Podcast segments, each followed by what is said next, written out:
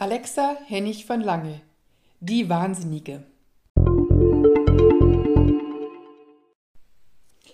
Johanna I. von Kastilien, sie lebte von 1479 bis 1555, gehört sicher zu den traurigsten Gestalten der Weltgeschichte. Als drittes Kind und zweite Tochter von Isabella der Katholischen mussten so einige vor ihr sterben, damit sie eher ungewollt zur rechtmäßigen Nachfolgerin von Isabella wurde. Eine Königin, die damals ein Weltreich regierte. Und eine Tochter, die schon früh durch ihre Introvertiertheit auffiel, durch ihre Skepsis dem katholischen Glauben gegenüber, die nie zur Beichte ging und mit 16 Jahren an Philipp I. von Österreich, den Schönen, verheiratet wurde. War es auch eine strategische Allianz, begehrten die jungen Brautleute einander anfangs sehr. Johanna sollte insgesamt sechs Kinder zur Welt bringen, die über die Kürze der romantischen Phase hinwegtäuschen. Philipp wollte den spanischen Thron und dafür war ihm jedes Mittel recht.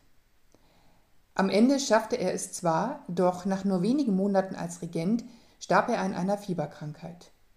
Johanna kam über den Verlust nur schwer hinweg. Psychisch am Ende sahen ihre Zeitgenossen in der jungen Frau bisweilen eine überforderte, bisweilen verrückte Regentin, die man besser wegsperrte.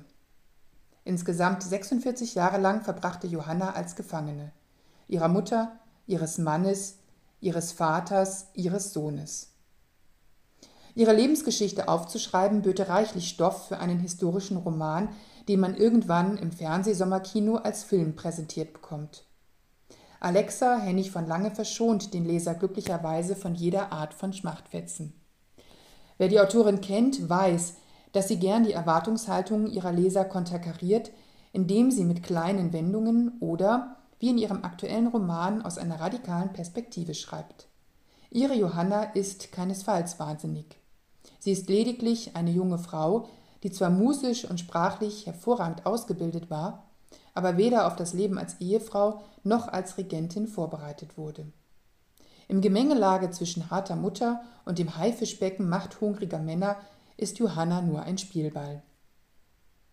Ohne die weltpolitischen Zusammenhänge und die Intrigen im persönlichen Umfeld vollständig zu erfassen, hat sie nur einen Wunsch, nach Grundsätzen zu leben, die heute jedem in der westlichen Welt und trotz mancher Mängel auch den Frauen selbstverständlich sind.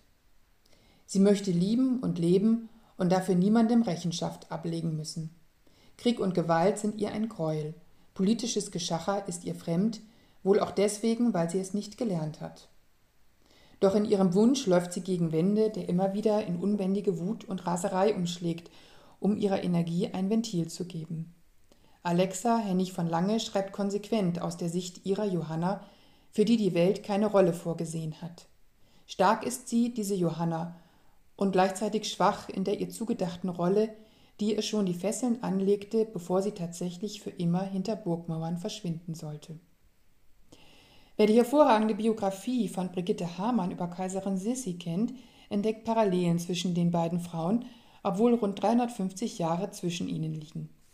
Auch Sissi wollte lieben und geliebt werden, wollte ihre Intelligenz nutzen, denn intelligent war sie zweifellos. Nur ließen die Männer es nicht zu. Sissi entwickelte eigenartige Verhaltensmuster und Zwangsstörungen. Ihr Glück war, dass nicht sie die Regentin war, sondern ihr Mann. Johanna hingegen stand nicht nur ihrem Ehemann im Weg.